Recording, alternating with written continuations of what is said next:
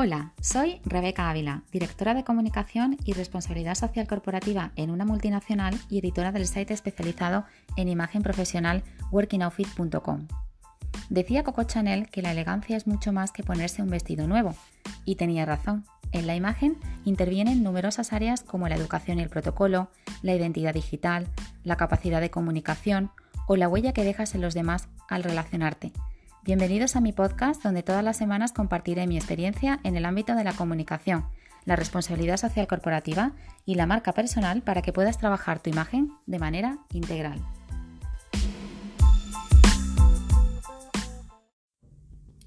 Capítulo 23. Visajismo y su importancia en la imagen. El término visajismo procede de la palabra francesa visage, que significa cara o rostro, el visajismo se encarga, por tanto, del estudio de las formas y proporciones del rostro. Podemos intuir que el visajismo tuvo su aparición en mi querida Francia, y es así, ya que el creador de este término en la década de los 80 fue un estilista francés llamado Claude Vuillard, licenciado en Bellas Artes y posteriormente convertido en estilista, ámbito en el cual aplicó los conceptos adquiridos previamente. En maquillaje, por ejemplo, es muy importante conocer el tipo de rostro que se va a maquillar, teniendo en cuenta su forma, si es alargado, ovalado, redondo, en triángulo. Pero el concepto de visajismo va mucho más allá analizando todos y cada uno de los elementos que componen nuestra cara.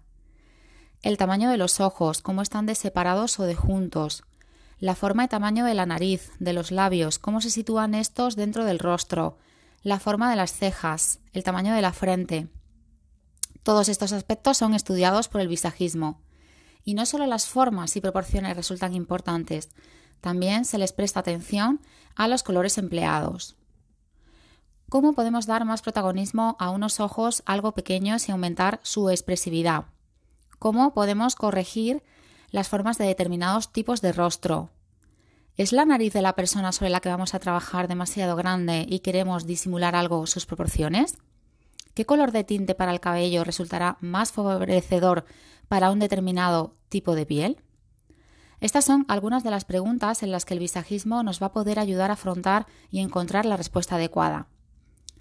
Todos estos elementos y después de un buen análisis de visajismo, se ofrece una información muy valiosa a la hora de realizar cualquier trabajo de maquillaje y también en los trabajos de peluquería y de estilismo en general.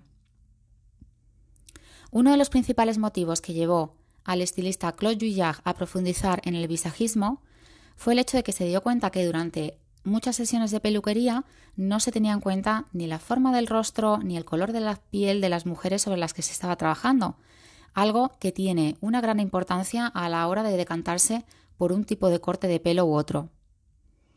El resultado de los trabajos en los cuales se han tenido en cuenta los conceptos aportados por el visajismo suelen ser el de un cliente satisfecho de haber recibido exactamente lo que había pedido o de una clienta que realmente ha mejorado su imagen. Por ello es importante tenerlos en cuenta a la hora de trabajar la imagen de una persona.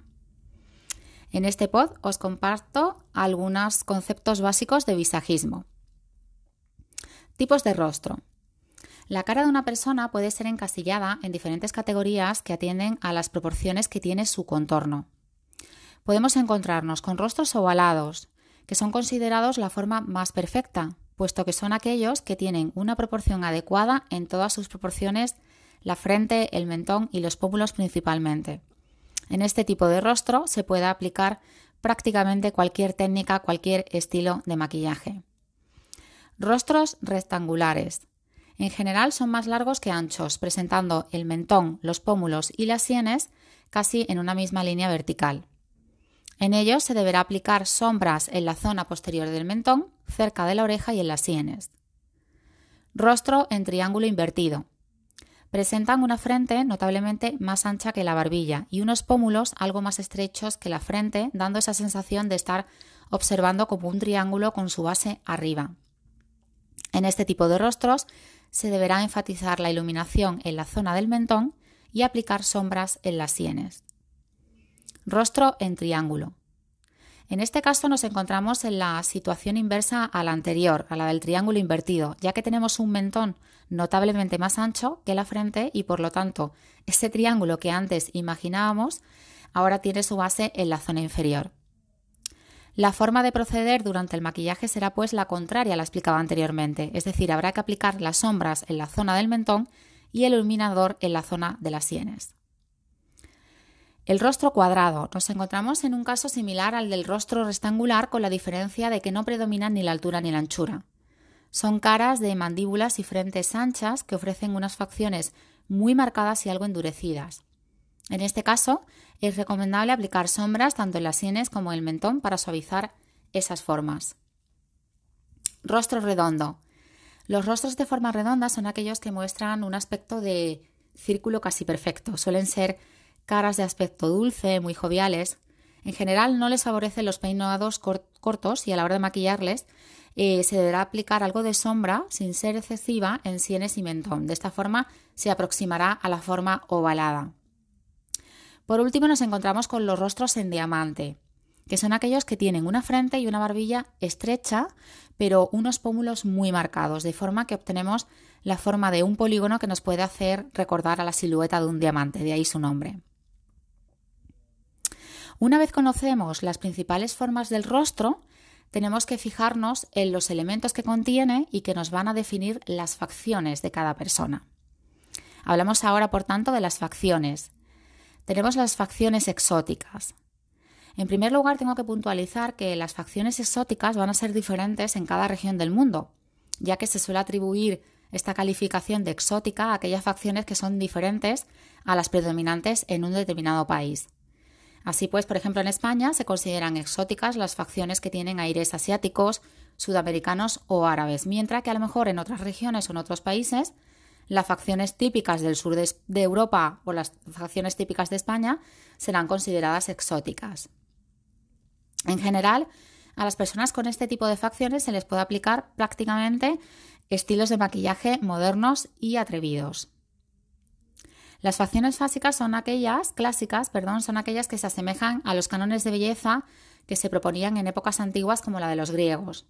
Son bellezas que nunca pasan de moda y sobre este tipo de facciones clásicas lo que más favorece son los estilos sencillos, los estilos dentro de un canon clásico. Facciones aniñadas. Seguro que en más de alguna ocasión habrás coincidido o conocerás a alguien que ya teniendo una cierta edad tiene un rostro que sigue ofreciendo ese aspecto de una persona joven. Estas son las que se consideran facciones aniñadas se caracterizan por tener los elementos que componen nuestro rostro más juntos de lo habitual, lo que supone una frente, sienes y mejillas muy amplias. Esto hay que tenerlo muy en cuenta a la hora de aplicar, por ejemplo, iluminador en estas zonas, ya que podríamos estar creando un exceso de protagonismo. Una técnica que suele dar buen resultado en este tipo de caras aniñadas es el contouring, ya que permite resaltar elementos del rostro que pueden haber perdido protagonismo frente a las frentes, sienes y mejillas. Por último tenemos las facciones duras, facciones marcadas. Son eh, bueno, pues esas, eh, facciones ¿no? Eh, que son algo habituales en nuestra sociedad y que en algunas ocasiones pueden resultar poco femeninas, algo que no quiere decir, por supuesto, para nada que las mujeres que cuenten con este tipo de facciones carezcan de belleza. Por último, solo queda conocer cuáles son las particularidades más comunes en función de la forma y el tamaño de determinados componentes del rostro, como son la frente, la nariz y el mentón. Vamos a empezar por la frente. Los tipos de frente que se suelen encontrar fuera de aquellas que tienen una proporción normal son frentes anchas y frentes estrechas. Sobre las frentes anchas se suele utilizar el flequillo del cabello para reducir su extensión. A la hora de maquillar también se recomienda tener especial cuidado con la cantidad de iluminador aplicado. Se deben utilizar sombras y tonos oscuros, especialmente en la zona donde nace el cabello, para conseguir una sensación de estrechez. Sobre las frentes estrechas se puede aplicar iluminador sin ningún tipo de miedo y de forma horizontal para crear sensación de amplitud. Dentro de las frentes estrechas podemos encontrar las que podemos denominar como frentes pequeñas, las cuales se deberán maquillar con tonos más claros que el resto del rostro para otorgarle protagonismo. Además, resulta muy recomendable llevar las cejas delgadas para que no resten superficie a la frente. La nariz. Encontramos, además de aquellas que se consideran normales, eh, las narices catalogadas como pequeñas, anchas o grandes y narices aguileñas. Sobre las narices pequeñas se deberán aplicar tonos claros en su zona central con la posibilidad incluso de extenderlo hacia los laterales. Las narices anchas requieren de la aplicación de sombras desde donde acaban las cejas hasta la punta de la nariz recorriendo todo el lateral de la misma. Sin embargo, en la zona del tabique nasal se aplicará un tono más claro. Por último, las narices aguileñas son aquellas que terminan en un cierto pico curvado hacia abajo, por lo que el tono oscuro se aplicará tanto en el tabique nasal como en la punta de la nariz. El mentón o la barbilla. Podemos encontrar mentones o barbillas prominentes que cuentan con una pequeña hendidura debajo del labio inferior para luego, conforme va descendiendo, quedar en un plano más exterior de lo habitual. En este caso se recomienda aplicar corrector oscuro en la zona saliente de la misma. Los mentones estrechos otorgan al rostro un aspecto alargado, afilado. Para corregir esta imagen se debe aplicar corrector claro o iluminador en las zonas laterales para conseguir que su aspecto sea el de una barbilla más ancha.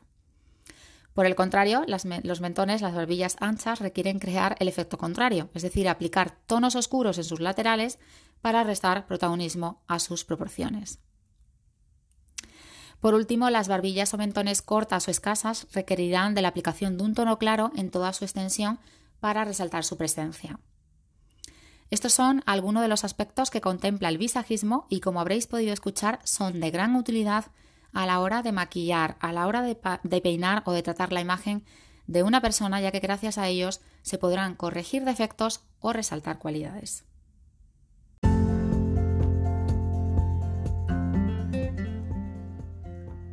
Muchas gracias por escucharme. Si te ha gustado este capítulo y no quieres perderte ningún otro, te recomiendo que te suscribas en cualquiera de las aplicaciones de reproducción de podcast que existen actualmente en el mercado. Es tan sencillo como buscar el podcast de Rebeca Ávila y darle a suscribir. Asimismo, te recuerdo que en workingoutfit.com encontrarás toda la información de este capítulo ampliada con visuales, con vídeos, etc.